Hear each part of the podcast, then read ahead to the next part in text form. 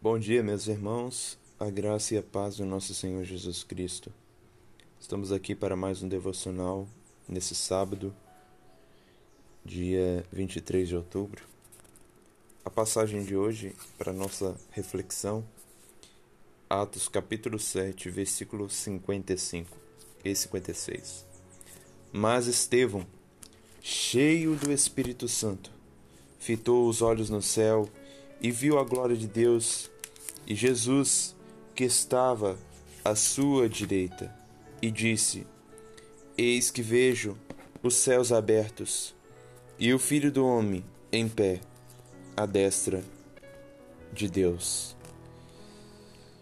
No último sermão de Estevão, as autoridades judaicas se enfureceram no seu coração e estavam furiosos contra Estevão.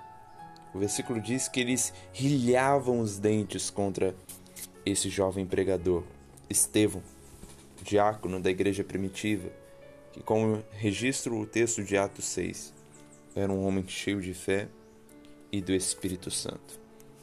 E diante da reação de Estevão, em meio a essa oposição dos judeus, extraímos alguns pontos para a nossa meditação. Primeiro, como cristãos, professantes da fé em Jesus Cristo, nós temos a obrigação, sim, a obrigação de sermos cheios do Espírito Santo. O apóstolo Paulo diz em Efésios que não devemos se embriagar com o vinho da contenda, mas, como uma ordem, no imperativo, devemos se encher do Espírito Santo. Enchei-vos do Espírito Santo. E esse jovem, Estevão, era cheio do Espírito Santo. Versículo 55 diz: Mas Estevão, cheio do Espírito Santo. Às vezes nos perguntamos por que eu sou um cristão tão frio, indiferente, seco e vazio. A resposta: porque nós não cultivamos uma vida cheia do Espírito Santo. E uma vida cheia de Espírito Santo é uma vida de oração, de leitura e meditação na palavra de Deus. Jesus Cristo disse no capítulo 11 do Evangelho de Lucas, no versículo 13, que o Pai Celestial dará o Espírito Santo a todos os que lhe pedirem. É uma promessa. Quando nós cultivamos uma vida de piedade, o Espírito Santo passa a habitar em nosso coração de maneira mais plena. É impossível ser um cristão sem o Espírito Santo, mas é, é, mas é possível ser um cristão, mas ainda assim um pouco vazio do poder do Espírito Santo. Quando conhecemos o caráter e a obra do Espírito Santo à luz das Escrituras, devemos rogar por sua habitação em nós. Ele é uma pessoa, nós podemos entristecê-lo, nós podemos é, apagar o Espírito, mas, por outro lado, há uma ordem: enchei-vos do Espírito, ou seja, nós devemos ser inflamados pelo Espírito Santo pela operação dele em nós. E quando nós cultivamos a presença do Espírito diariamente na nossa vida, de piedade, é, nós somos capacitados por Ele mesmo a propagar o Evangelho com poder. Como aqui Estevão, diante das autoridades judaicas, de sacerdotes, de homens de grande reputação, ele Diz a esses homens: Homens de dura cerviz, incircuncisos de coração e de ouvidos, vós sempre resistiu ao Espírito Santo. Ou seja, ele pregou o Evangelho com coragem. Com coragem. Então, um cristão cheio do Espírito é alguém que com coragem prega o Evangelho, que leva uma vida de santidade e piedade, que é reconhecido até mesmo na comunidade cristã, como Estevão, como um homem cheio de fé e cheio do Espírito Santo também.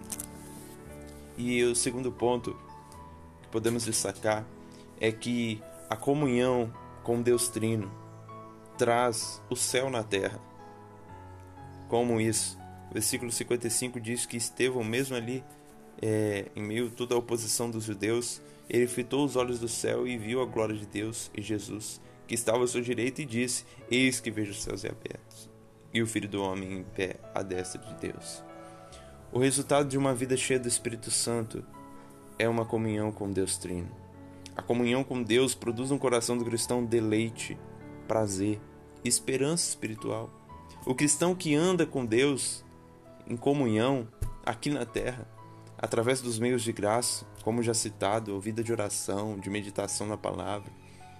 Esse cristão ele prova de um santo prazer, de modo que apesar das dificuldades e perseguições, ele tem esperança e convicção de que é um peregrino nessa terra e que sua pátria é celestial. Ele olha para o céu entendendo: ali está o meu lar, a pátria celestial. E por outro lado, também, outro ponto que podemos destacar é que a comunhão com Deus produz uma plena convicção da obra de Jesus Cristo. Estevão viu o Filho do Homem em pé à destra de Deus, ou seja, o Filho do Homem exaltado, glorificado. Ele entendeu que Jesus Cristo morreu na cruz do Calvário e ressuscitou para nossa justificação. Deus enviou Jesus Cristo à terra, ele morreu pelos pecadores, ressuscitou para nossa justificação, e Deus, o Pai, o exaltou sobre todas as coisas, dando a ele todo o poder no céu e na terra. E somente, meus irmãos, cheio do Espírito Santo, em comunhão com Deus, com esse Deus Trino, podemos confiar de que o Deus Trino está no trono. Cristo, nosso Senhor, ele vive, ele reina. E não apenas reina sobre todas as coisas, mas também no nosso coração, de modo que ele habita através do teu Espírito em nós.